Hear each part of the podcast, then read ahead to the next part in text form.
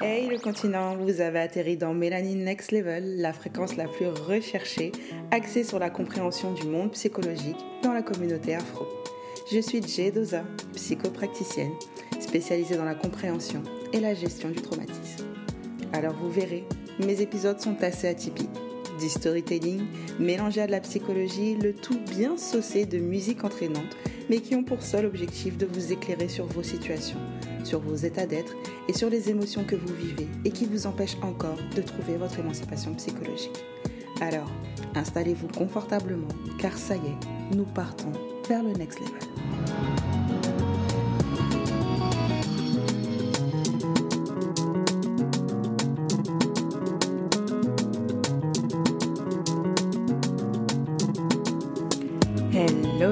Symbalise et bon retour dans Mélanine Next Level, la fréquence la plus recherchée. J'espère que cet épisode vous trouvera en bonne forme. Comme vous avez pu le constater, j'ai pas publié d'épisode, je crois, depuis deux mois parce que, outre la masterclass et le programme à préparer, la vie a été la vie, comme dirait l'autre. Alors au départ, je me suis dit, ok, prends la matière de cette vie pour en faire un épisode. Mais en toute transparence, je suis d'abord longtemps restée une bonne heure, je crois, devant mon ordinateur à me convaincre de l'écrire. J'emploie le mot convaincre parce que d'un côté, il s'agit de ma vie personnelle, il s'agit de ce que je traverse, de mes combats personnels, mais d'un autre côté, il est aussi question de, honte, beaucoup de honte et de colère. Mais je répète toujours aux clientes que plus le jugement que nous nous portons est lourd, plus la guérison est lente. Alors, dans les situations de honte, les situations de tristesse ou d'échec, savoir en outre faire preuve de compassion envers soi est l'une des clés les plus importantes dans notre processus. De la compassion et du lâcher-prise. Donc, je me suis lancée et j'ai écrit. Du coup, c'est parti pour le storytelling. Je ne sais pas si vous le saviez, mais ce qui m'a permis de construire la J que vous connaissez aujourd'hui, celle qui a repris des études, qui développe un business, qui aide d'autres femmes qui ont le cœur brisé, parfois la vie un peu chamboulée à recommencer, eh bien cette même J est le fruit d'une histoire d'amour passionnel qui s'est mal terminée. À 24 ans, je suis tombée amoureuse d'un homme durant presque 8 années. 8 années d'amour, 8 années de difficultés et de souffrances, mais 8 années de leçons. Lorsque j'ai décidé de mettre un terme à cette relation, et cela avant qu'elle ne me tue, je ne pourrais jamais trouver de mots assez justes pour décrire la souffrance que fut la rupture. La souffrance que cela était de me sevrer d'un homme que j'aimais et qui pour moi représentait mon monde.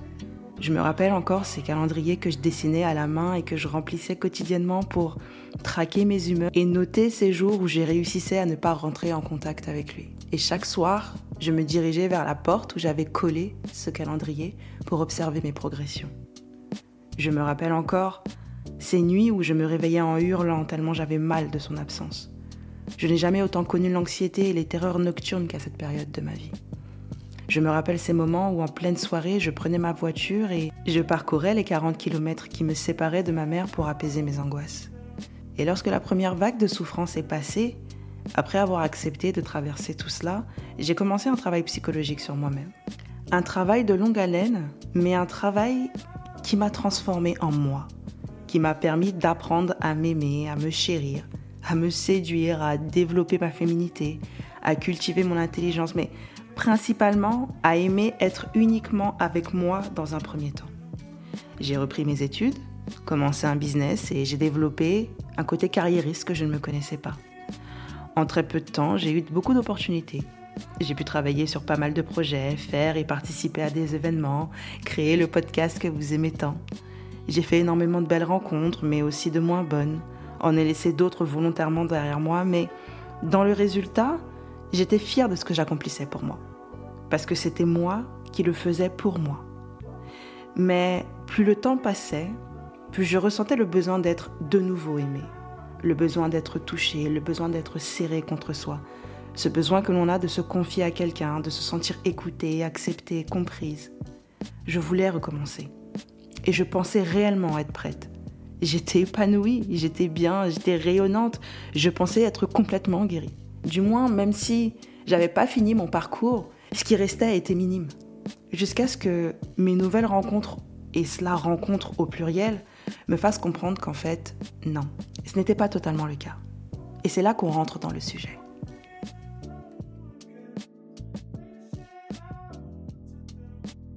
Il y a quelques mois de cela, je relisais une page de mon journal que je tenais pendant la dite rupture. Et il y a une phrase qu'il est important que vous reteniez lorsque vous êtes en train de faire de nouvelles rencontres, que ce soit sur le plan professionnel, sentimental, que ce soit avec vos amis ou même parfois au sein de votre propre famille. Le potentiel que vous voyez en vous est réel. Il est accessible car il découle de la vision que vous forgez pour votre vie. Mais le potentiel que vous voyez chez les autres n'est parfois que mirage, car il découle de la vision que vous forgez pour autrui et dont autrui, par moment, n'aspire pas. Mes dernières fréquentations m'ont permis de comprendre que lorsque vous arrivez à un certain stade, le chemin de guérison peut emprunter un masque de faux positif. Comme un faux positif sur un test de grossesse en nous faisant croire que nous sommes totalement guéris. Nous sommes totalement changés, totalement transformés. Or qu'en réalité, il reste encore un ou deux points à traiter dans notre parcours. Parfois des petits points, juste des petites vis à resserrer, mais pas pour autant des moindres. Retenez toujours qu'il est important de définir ses valeurs, ses standards, ses attentes vis-à-vis des relations, vis-à-vis des jobs, des opportunités qui peuvent s'offrir à vous, dans la mesure où ces valeurs vous permettront de distinguer par la suite ce qui sera viable sur la durée de ce qui ne le sera pas. Viable selon votre seuil de tolérance, viable selon vos objectifs à atteindre, viable selon vos besoins. Et par la suite, ces standards vous permettront de distinguer chez les autres ce qui est réel de ce qui est mirage dans la mesure où vous allez maintenant incarner ces standards, ces valeurs au quotidien. J'ai été forcée de constater qu'il m'arrivait de garder certaines personnes dans ma vie, non pour ce qui m'était présenté de ces personnes sur l'instant, mais parce que je m'attachais au potentiel que je voyais en eux. Cela fut le premier point que j'ai observé, le premier point à traiter. S'attacher au potentiel d'une personne se résume au travers de phrases comme ⁇ Je sais qu'il ou elle peut y arriver ⁇ Je sais qu'il ou elle va changer ⁇ Mais le piège réside dans la phrase ⁇ Je n'aime pas ça chez cette personne, mais bon, je peux l'aider à changer. Laissez-moi vous dire quelque chose par rapport à cela. J'aime imaginer le potentiel que les gens ont. J'aime observer ce que telle ou telle personne peut faire et devenir et aider cette même personne à participer à ce changement pour l'emmener à un niveau supérieur de sa vie. Dans cela, je n'y gagne rien. Par contre, j'aime voir les gens aller au-delà de leurs capacités. Et je sais que c'est un don chez moi. Je sais que je suis extrêmement douée dans cela. Voilà pourquoi je fais ce métier et pourquoi je le fais bien. Et je sais aussi qu'en réalité, aider les personnes à rentrer dans leur plein potentiel est souvent un don qui est donné aux femmes. Car les femmes ont ce pouvoir de transformation. Elles ont le pouvoir de la transformation si elles en prennent conscience. Mais il y a ce que vous voyez chez la personne et il y a ce que la personne pense déjà d'elle-même. Et souvent, sa vision d'elle-même, son histoire, son éducation, ne lui permet pas de voir ce qui serait le mieux pour elle. Et c'est là que c'est traître. C'est traître parce que là où vous, vous allez voir potentiel, la personne, elle, n'y verra que reproche et jugement, parce que la vision de cette personne ne lui permet pas, et je vais mettre encore entre parenthèses, la vision de cette personne ne lui permet pas encore de voir qu'en réalité, vous êtes un atout dans sa vie et non une attaque. Et à ce stade, vous avez maintenant deux directions. Soit vous prenez à gauche, qui est le chemin de l'acceptation de cette personne dans sa nature, car ce que vous observez de bon comme de mauvais en elle crée un équilibre sain qui vous permet du coup de vous sentir épanoui dans ce que vous vivez ensemble. Mais comme parfois on ne se fait pas assez confiance, comme on est trop conciliante, on décide de fermer les yeux et de prendre à droite. À droite, dans le chemin qui nous fait rester au sein de cet entourage, au sein de cette amitié, au sein de cette relation, bien que le pourcentage de ce qui nous plaît chez ces personnes soit inférieur à ce qui ne nous plaît pas chez eux. Ce qui nous mène maintenant au deuxième point que j'ai pu noter. Lorsque vous décidez de rester avec ces personnes, lorsque vous décidez de rester dans un environnement avec comme phrase en tête Je n'aime pas ça, mais avec le temps, ça va changer, vous rentrez maintenant dans un mindset de suradaptation. Un mindset de suradaptation dans lequel vous allez, dans un premier temps, vous accrocher à ce qui va, à ce que vous aimez et cela dans l'attente d'un changement de ce qui ne va pas. Puis, en observant que sur la durée, au final, certaines choses ne changeront jamais, vous rentrez soit dans de la résignation, soit dans le refoulement de ce qui ne vous plaît pas dans la mesure où vous avez déjà développé de l'attachement envers les choses qui vous plaisaient au départ. Et à ce niveau-là, vous êtes déjà dans le piège parce que l'affect s'est installé.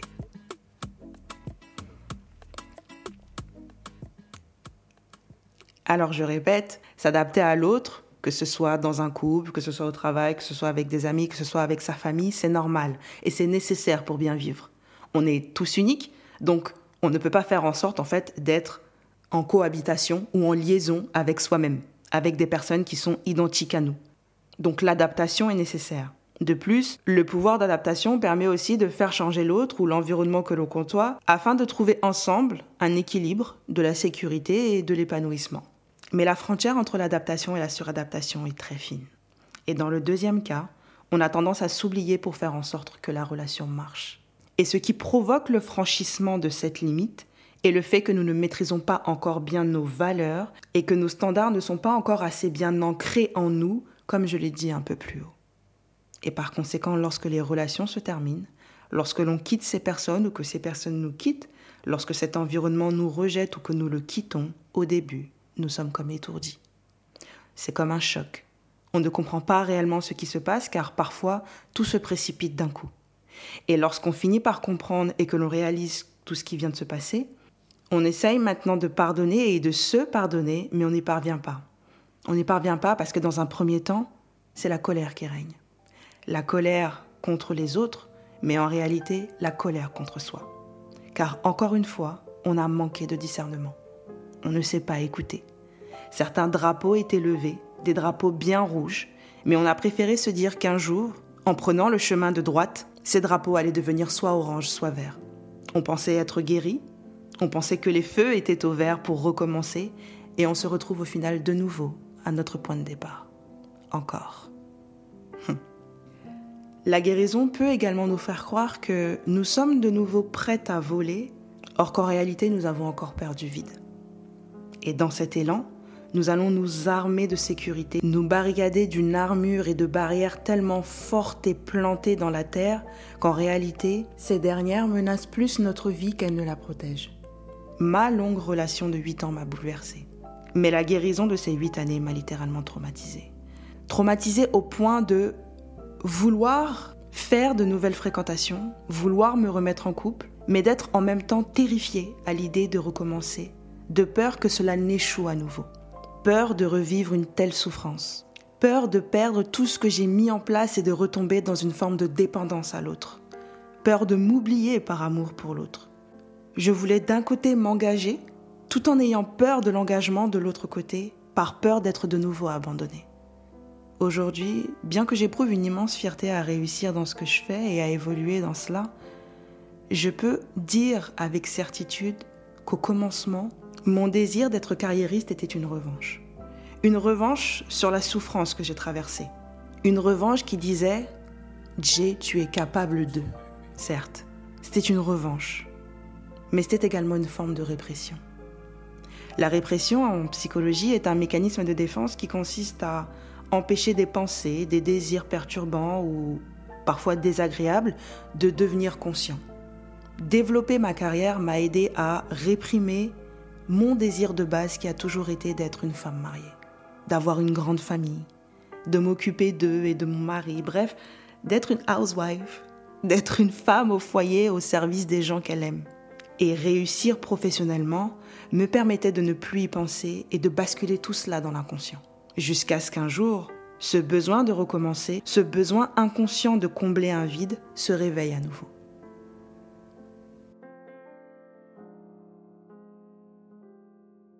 Guérir demande vraiment beaucoup de temps, beaucoup de patience, mais surtout beaucoup de tolérance envers soi-même. Il y a encore tellement de choses en vous qui doivent encore émerger, des vérités cachées que vous ne soupçonnez même pas et qui ne demandent qu'à sortir de l'inconscient pour vous aider à guérir. Mais vous devez prendre le temps de grandir durant cette période de travail personnel.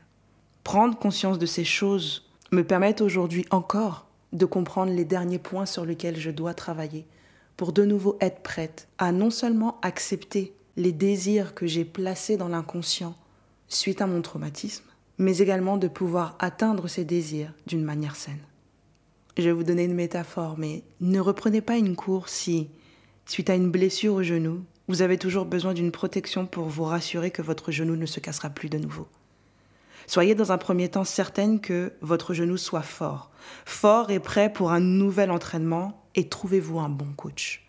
Quand je dis un bon coach, je parle d'un coach empathique, un coach avec une intelligence émotionnelle développée. Un coach qui vous aidera à redonner la dernière vigueur dont ce genou a besoin afin de vous aider à remporter la course. Comprenez ma métaphore. Le coach ici, c'est cette nouvelle amie, cette nouvelle amitié, ce parent de substitution, cette nouvelle relation amoureuse, etc., etc. Donc avant de trouver cette personne, soyez sûr que dans un premier temps, vous avez déjà au moins parcouru 75% du travail à faire sur vous-même dans votre parcours de guérison. Je dis 75% parce que les 25% restants se fait au contact de l'autre, au travers de nouvelles expériences saines et nourrissantes et au contact de la sphère qui initialement vous a fait du mal. C'est-à-dire que si vous avez été blessé sur le plan amical, ce sera un nouvel ami qui vous aidera à finir de guérir sur ce plan-là. Sur le plan sentimental, ce sera une nouvelle relation de couple, et ainsi de suite. Car ce sera pour vous comme une manière de reprogrammer ce qui a été initialement défaillant en vous. Je ne peux pas finir cet épisode sans rajouter un aspect spirituel à tout cela. Comme je l'ai dit au début, je suis restée longtemps devant mon ordinateur à me demander si je devais vraiment raconter tout cela. Mais j'ai vraiment décidé de faire de 2024 une année de témoignage, une année d'enseignement et de confiance envers Dieu et ses plans, raison pour laquelle j'ai décidé de vous parler de cela.